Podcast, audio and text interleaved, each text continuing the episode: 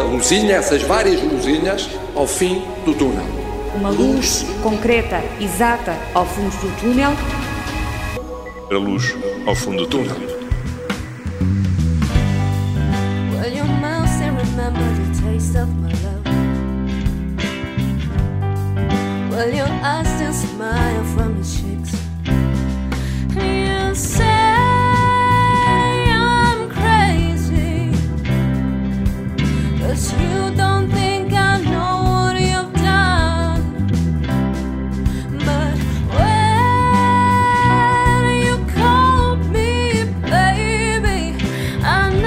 I'm Not the Only One, de Sam Smith, e Thinking Out Loud, de Ed Sheeran.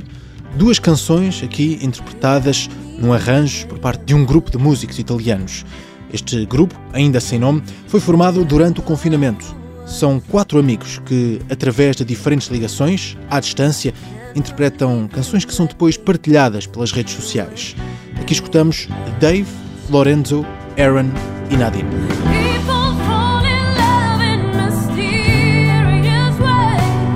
Sem palcos, mas com público, as artes vão se adaptando à nova realidade. O mesmo acontece com a sociedade que já há quase um ano procura responder à pandemia. Em Portugal, os dados revelam uma acentuada descida no número de novos casos e de mortos. E a pressão nos hospitais também começa a abrandar. É a rota de descida depois do pico, mas a viagem ainda é longa. Esta semana, na reunião do Infarmed, os especialistas portugueses alertaram para a necessidade de manter as medidas restritivas por mais umas semanas, tudo para garantir um cenário seguro, quer na transmissão do vírus, como no atendimento hospitalar. Nessa reunião foi também discutida a atual gestão para lidar com esta crise e foram apresentadas alternativas. Hoje falamos dessas diferentes estratégias que podem vir a ser adotadas em breve.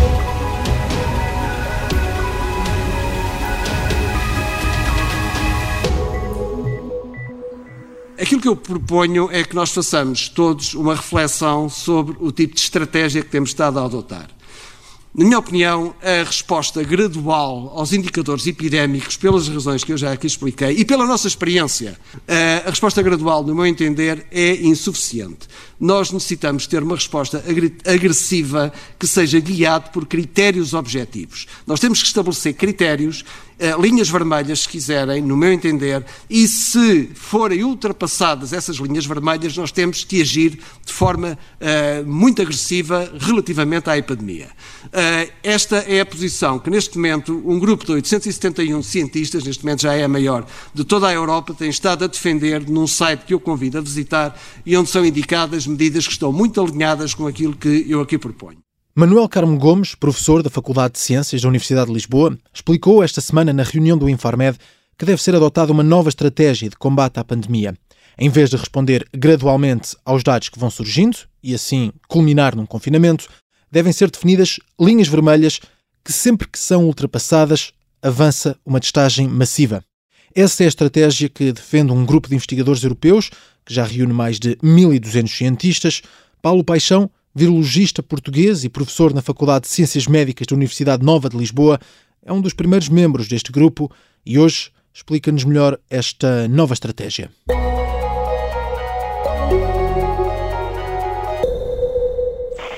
Estou sim. Estou sim, Paulo Paixão.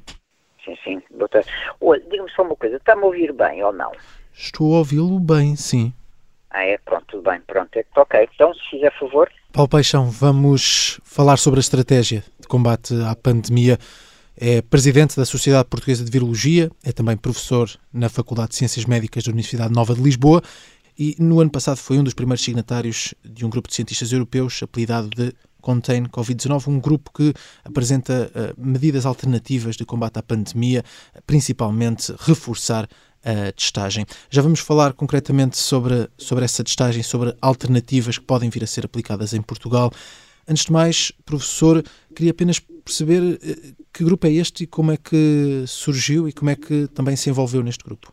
Olha, o meu, exatamente como ele surgiu, eh, eh, não lhe sei dizer, porque o contato que foi feito por comigo foi através de, de colegas da, da, Sociedade Europeia de Virologia Clínica, do qual fiz, fiz parte da direção durante, durante vários anos, e portanto isso surgiu na necessidade que nós achamos de que uh, teria que haver uma estratégia, teria que haver alguma pressão perante os, governantes uh, para haver uma, uma, definição da estratégia a adotar, nomeadamente relativamente à testagem. Portanto, aliás, o meu envolvimento no grupo teve a ver exclusivamente com isso, porque precisamente pela falta dela que eu via, nomeadamente no, no meu país, porque, porque realmente eu acho que a testagem ficou bem definida para os doentes sintomáticos no nosso país, isso não há dúvida, mas nunca ficou bem definida para os doentes assintomáticos. E, portanto, nas conversas informais que tivemos uh, entre o executivo com os meus colegas europeus, uh, verificámos que realmente que havia aqui alguma uh, indefinição também, sobretudo uma grande variabilidade de país para país, havia países mais cumpridores, outros menos cumpridores, e, portanto, havia esta ideia de, de alguma forma, uh, os profissionais e os cientistas uh, fazerem chegar aos governos a necessidade de haver uma revisão da estratégia a nível global, até porque, uh, naturalmente, além dos, dos próprios governos, nós sabemos que a epidemiologia de um país pode sempre afetar também aquilo que acontece a nível europeu. Portanto, a ideia do grupo, para mim, é possível que possa haver, entretanto, mais alguns acrescentos que, entretanto, eu não acompanhei, mas a ideia de, de me ter juntado a este grupo foi exatamente esta: pressão uh, relativa, obviamente, sobre os governantes para haver uma estratégia definida uh, para testagem que não havia e penso que ainda não há, bom, pelo menos geral, não há, aliás, como estamos a ver, uh, mesmo no nosso próprio país, portanto, ainda agora está-se a redefinir agora a estratégia de testagem. E avisaram bem cedo, ainda durante o, o ano passado, ali junto ao, ao final do verão, essa diferença de testagem, passar a testar mais, eh, principalmente os contactos dos casos eh, infectados. Eh, essa foi, foi esses erros na abordagem à pandemia que acabaram ou pode, podem ajudar a explicar estarmos novamente num confinamento? Acho que nós não podemos dizer que foi por causa de não testarmos realmente os, os realmente que é um ponto importantíssimo, não podemos dizer que estamos nessa situação agora por causa disso, mas que obviamente contribuiu, uh, uh, na minha opinião, sim uh, porque a questão, e porque é um erro, para mim, foi um erro crasso e que não foi corrigido a tempo. Aliás, vai ser corrigido agora, por aquilo que ouvimos ainda ontem da Senhora Ministra, vai ser corrigido agora, mas enfim, penso que é um bocadinho tarde, porque a questão de, da norma que se, de, da DGS que saiu em julho, em julho do ano passado, a dizer que não era obrigatório fazermos a testagem, testarmos os contatos de alto risco, é obviamente um erro, porque uma pessoa, se é um contato de alto risco, vai para casa. Isso está, obviamente, escrito na norma, com certeza, isso é uma medida perfeitamente correta. Mas se a pessoa vai para casa e isso nunca é testado, nós nunca vamos saber se essa pessoa ficou infectada ou não. E se ficou infectada, se poderá transmitir a outras pessoas, nomeadamente às pessoas da sua família que estão em casa, e por isso daí originar depois outras cadeias secundárias de transmissão. Ora, perde se nós não testarmos essa pessoa que foi para casa, nunca sabemos depois se não vão continuar a haver uhum. cadeias secundárias de transmissão, porque a ideia de que uma pessoa vai para casa e por estar em isolamento não vai transmitir aos familiares é uma ideia muito teórica, claro. Obviamente que esperamos que as pessoas compram um bocado, mas claro que é muito difícil com determinadas famílias e por isso isso é um erro crasso que foi alertado, que foi alertado, aliás, esse para mim até, mas isso é uma questão pessoal, até foi o principal hum. motivo foi de eu ter aderido precisamente a esse grupo foi precisamente por ter visto que nós não tínhamos uma estratégia definida. Aí, avisámos, e quando eu digo avisámos no plural, eh, a Ordem dos Médicos no dia 1 de agosto fez seguir um comunicado em que precisamente avisava e alertava para esse problema. O governo, vários comentadores, eh, nomeadamente eu também fui um deles, chamaram a atenção para essa questão também. Uh, houve uma resposta, lembro de de uma das entrevistas, um senhor secretário de Estado, enfim, ter dito que não era bem assim, mas a verdade é que é assim, e posso lhe garantir, até por experiência própria, que realmente muitos dos contatos de alto risco, porque no fundo a, a norma não diz que não pode ser testado, diz que deverá, poderá ser testado, mas não diz que deve ser testado. Eu sei, por experiência própria, que uh, não, há, uh, não há uma testagem, na maior hum. parte desses contatos de alto risco não se verifica essa testagem. Professor, Portanto, diz-me que fez essas propostas, a Ordem dos Médicos fez, a título pessoal também, quando foi convidado a apresentar a sua opinião, também avançou com essa proposta de, um, de testar mais em Portugal e testar os contactos de risco perante casos positivos. Que respostas é que recebeu? Falava nessa resposta do, do Secretário de Estado num, num programa uh, de debate, mas que respostas é que tem conhecimento que foram dadas, por exemplo, à, à Ordem dos Médicos ou, ou, ou, a profissionais que fizeram esse alerta? Pois, bom, é, enfim, não, obviamente que eu não tive qualquer resposta, uh, também não, honestamente, também não seria, porque, enfim, este, no fundo, a opinião que foi dita não foi nenhuma opinião oficial, por exemplo, da Sociedade Portuguesa de Virologia, tínhamos mandado, enfim, algo, algum pedido oficial nesse sentido, hum. uh, mas vendo pelo, pelo que aconteceu pela Ordem dos Médicos, portanto, a resposta que foi dada terá provavelmente não ter sido uma resposta oficial, mas de qualquer maneira, naturalmente, que o Sr. Bastonário ou os meus colegas da, da Ordem é que poderão dizer isso, mas aparentemente não houve resposta nenhuma. E aliás, a única resposta que houve foi algumas respostas informais neste sentido de dizer sim, que não estava proibido, mas a verdade é que não passou para aquilo que deveria ser, que era passar a ser obrigatório. E, portanto, quando nós agora, passado mais de seis meses,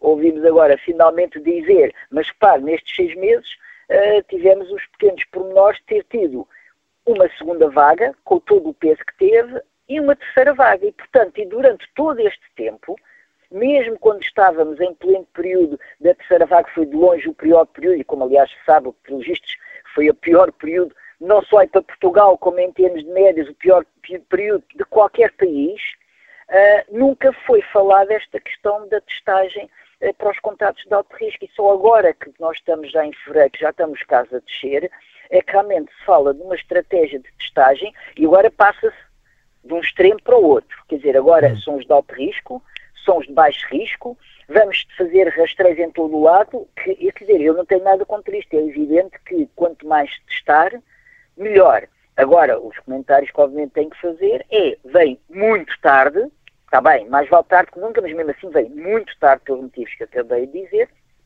e que depois também vamos ver se temos estrutura para isto, quer dizer, é assim, uh, o testar... E era isso que queria questionar, porque acho que uh, vamos, uh, claramente, neste programa queremos claramente olhar para, para a frente, estamos na luz ao fundo do túnel, queremos perceber o que é que podemos ter daqui para a frente e falava já nesse ponto da logística. Portugal tem condições para aplicar uma estratégia de testagem massiva? Olha, é, é uma excelente pergunta. Eu não consigo responder com toda a certeza. Agora, tenho, tenho dúvidas tenho dúvidas porque uh, o testar os contatos de alto risco já é um significativo aumento de trabalho, mas, mas é possível, pela experiência, por exemplo, nós temos aqui na nossa instituição, testamos todos os contatos de alto risco e repare, nós somos um, temos cerca de 3 mil pessoas entre profissionais de saúde, outros funcionários e muitos estudantes de medicina e de nutrição e, portanto, nós fazemos, isso significa que fizemos alguns milhares de testes uh, nos últimos meses só para contatos de alto risco. Eh, portanto, é bom as pessoas, estamos a falar dos de alto risco.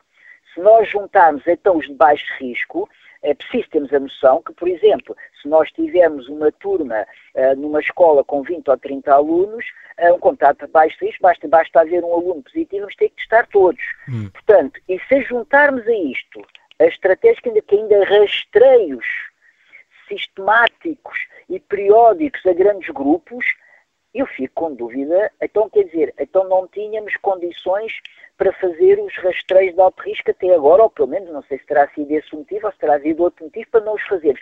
E agora passamos do 8 para 80? Uh, eh, pronto, enfim, não, tenho algumas dúvidas, honestamente, para, para mim tem muito mais lógica que se começasse por aquilo que era o fundamental que andamos a pedir há tanto tempo, que é os de alto risco, e eventualmente passaste depois que é a estratégia, por exemplo, que nós e muitas outras, enfim, e outros, outros grupos seguramente também adotaram, passava uma estratégia que é estar aqueles que nós às vezes chamamos o médio risco, quer dizer, aqueles hum. que não é clara, nem são de um alto risco definido, nem são de baixo risco, e depois então passamos para os outros grupos de mais baixo risco e para testagens em grandes grupos. Eu não estou a dizer que, que os rastreios não possam ter sentido em determinados grupos. Agora, repara, só, só estudantes, quando se fala de fazer rastreios nas escolas, ter, periódicos, nós temos que perceber que temos mais de um milhão de estudantes nos diferentes graus de ensino.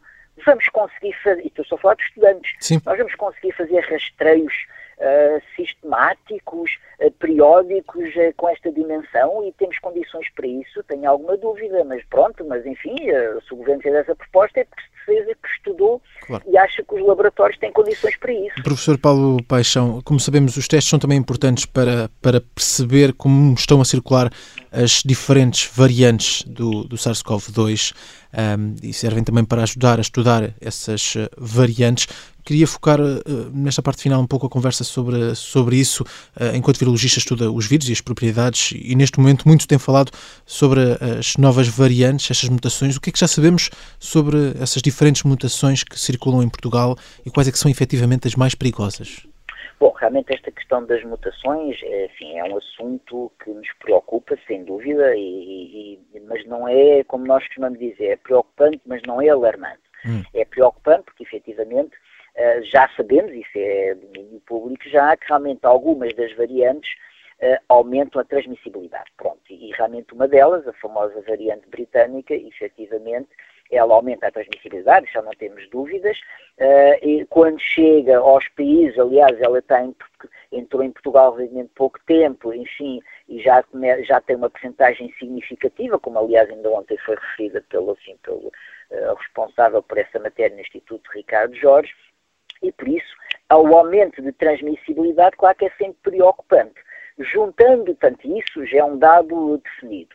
Juntando a isso também é preocupante porque, por nomeadamente esta variante britânica, há suspeita ainda não confirmada de que, para além do aumento de transmissibilidade e, portanto, aumento do número de casos, para além disso, também poderia estar associado a um aumento de gravidade, ou seja, se esta variante aumenta o número de casos, naturalmente que vai aumentar também, em termos numéricos, o número de pessoas que vão parar ao hospital o número Sim. de pessoas com infecções graves e o número de mortes. Pronto, isto é uma relação direta. Mas, para além disso, ainda aumentar a frequência, ou seja, a taxa de casos graves, naturalmente que ainda é mais preocupante. No entanto, para já, enfim, isto é apenas uma hipótese, não está totalmente definida. Pronto, esta é uma dimensão do problema associado sobretudo a esta variante britânica, e torna repetir que destas variantes que se tem uhum. falado, é aquela mais frequente no nosso país.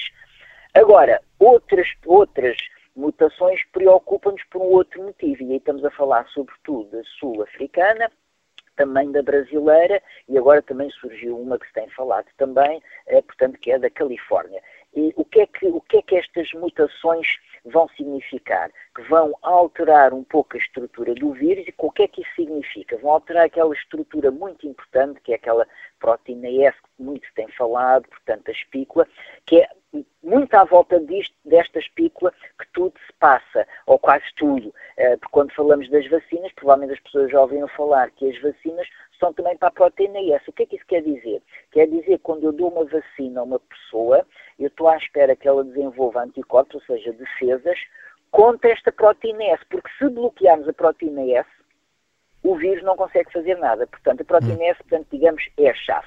Ora, se houver uma mutação importante na proteína S, e é o que é o que acontece com estas variantes, o que é que acontece? Os anticorpos que eu, depois de ter recebido a vacina, que eu originei no meu organismo, pode não defender tão bem do vírus. Ora bem, passando aqui da teoria para a prática, efetivamente já se viu com alguns ensaios verificados, com, nomeadamente com três das vacinas, portanto, foi da Oxford, da Janssen e agora uma outra nova que, enfim, que ainda não está aprovada, que é da Novavax, na África do Sul realmente houve uma diminuição da eficácia da vacina uh, nas pessoas que tinham essa variante. Portanto, tanto, claro que é preocupante, obviamente, se uma, se uma vacina diminui a sua eficácia, Sim. claro que isso é preocupante. A boa, única boa notícia no meio disto tudo é que, no entanto, embora tenha diminuído a eficácia, o que é que isto quer dizer para as pessoas perceberem? Quer dizer que não protegeu totalmente da infecção, mas protegeu de infecção grave. Ou seja, as pessoas, apesar de algumas terem infectado, não tiveram infecção grave. Portanto, aquilo que nós estamos a ver uh, de, de, internamentos, cuidados intensivos, uh, mortes pela Covid, aparentemente não vão acontecer mesmo nas pessoas vacinadas, mesmo que a Sim. pessoa seja infectada por esta variante. Paulo, Estas variantes. Paulo Paixão, para terminar, eh, uma pergunta que habitualmente fazemos aqui na Luz ao Fundo do Túnel. Estamos neste momento em confinamento, temos a vacinação a avançar lentamente. Eh, espera-se que continue assim nos próximos eh, meses. Olhando para a frente, enquanto virologista, o que é que espera destes próximos meses em Portugal? Olha, os próximos meses vão ser, e para já, ainda um pouco uh, incaracterísticos, porque assim, nós estamos numa batalha contra o tempo, que é a questão da vacinação. E por isso uh, um, nós sempre, uh, uh, no fundo, a nossa esperança é sempre atingirmos um, um limiar de vacinação que nos dê alguma tranquilidade. Agora, aqui convém as pessoas perceberem o seguinte.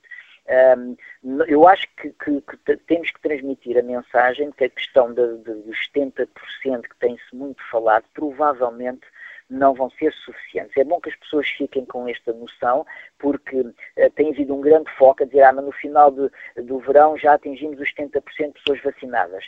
E, e, parece que nessa altura o vírus vai deixar circular. Portanto, uh, a má notícia é que realmente, provavelmente, ou eu diria mesmo muito provavelmente, o vírus não vai deixar de circular quando atingirmos esses valores ou até valores mais altos de vacinação. O vírus vai continuar a circular. Portanto, o que a vacina nos vai fazer não é tanto aquilo que nós pensávamos que ia fazer, que era bloquear a circulação do vírus, não, ele vai continuar.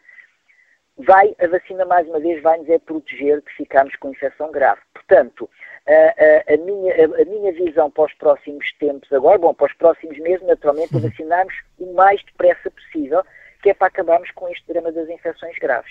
Depois, como é que vamos lidar com um vírus que continua a circular? mas que em princípio não vai causar, não vai causar infecção grave, uh, não deixa de ser um problema, mas obviamente é um problema muito menor. Mas isso, daqui a mais uns meses falaremos, porque provavelmente, se, falando só então um bocadinho só a médio prazo, porque provavelmente o que vai acontecer é nós vamos ter que ser revacinados, provavelmente parecido ao que acontece com a gripe, com vacinas mais adaptadas depois às novas variantes, isto provavelmente vai ser um processo contínuo. Relembro que a vacinação para a gripe é feita todos os anos, precisamente por causa dessas alterações. Portanto, eu acho que nós temos que olhar para este vírus numa perspectiva muito mais parecida à da gripe, ou seja, vacina, eventual vacinação, seja anual, ou seja, qual for a periodicidade, mas enfim, provavelmente anual, porque o vírus vai continuar a circular. Mas neste momento, os próximos meses é voltarmos, descontinuarmos agora estas medidas, o tal desconfinamento, progressivo e muito cauteloso, com todas as medidas de testagem, e estamos todos de acordo, à medida que vamos esperar que os níveis de vacinação vão aumentando para ficarmos cada vez mais protegidos, sobretudo contra a infecção grave. Paulo Paixão vai continuar a investigar a evolução da pandemia para ajudar a definir a melhor forma de lidar com esta crise.